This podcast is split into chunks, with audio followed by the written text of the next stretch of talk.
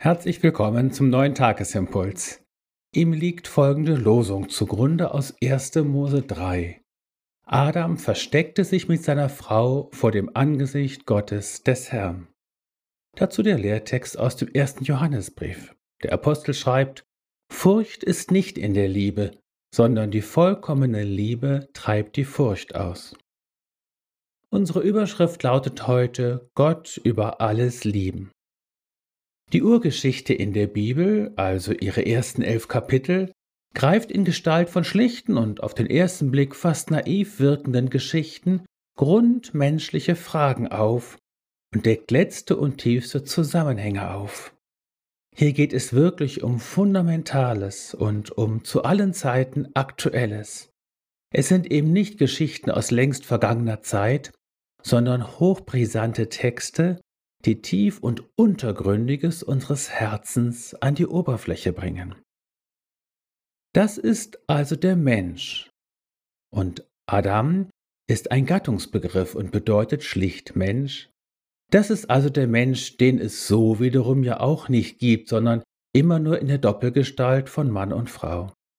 Er ist aus Gottes Hand hervorgegangen, mit Gottes Atem beseelt und auf Gott hin geschaffen. Und doch eben auch immer auf der Flucht vor Gott.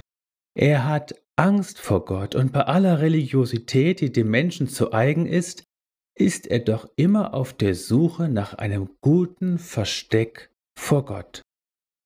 Warum der Mensch Angst hat, das erzählt die sogenannte Paradiesgeschichte.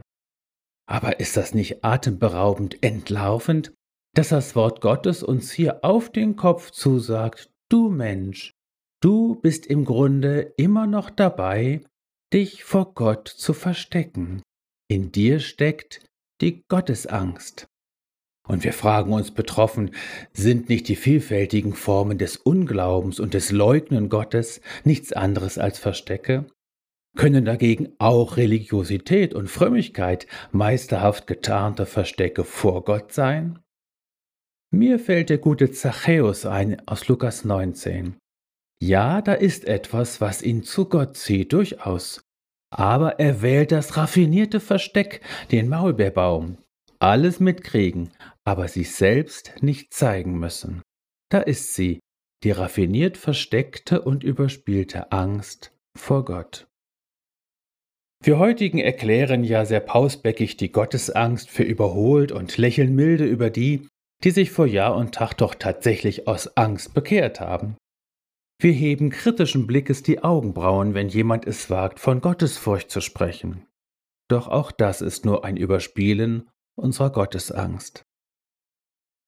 Der Apostel Johannes zeigt uns im Lehrtext den Weg, wie wir in Wahrheit unsere uns selbst eingestandene Gottesangst überwinden können. Die Furcht, von der er spricht, ist die Angst vor dem Gericht, so der Textzusammenhang. Dieses wiederum zu leugnen ist übrigens auch eines der gerade genannten Verstecke. Erst in dem Maße, wie wir dem Vater, wie er uns in Jesus begegnet, seine Liebe glauben und wiederum anfangen, Gott über alles zu lieben, treiben wir die Furcht aus. Die vollkommene Liebe ist eine göttliche Urgewalt. Nur und ausschließlich vor ihr werden die Dämonen der Angst schließlich weichen. Nur wer es wagt, der Liebe Gottes zu trauen und selbst zu lieben, wird aus seinem Versteck hervorkommen.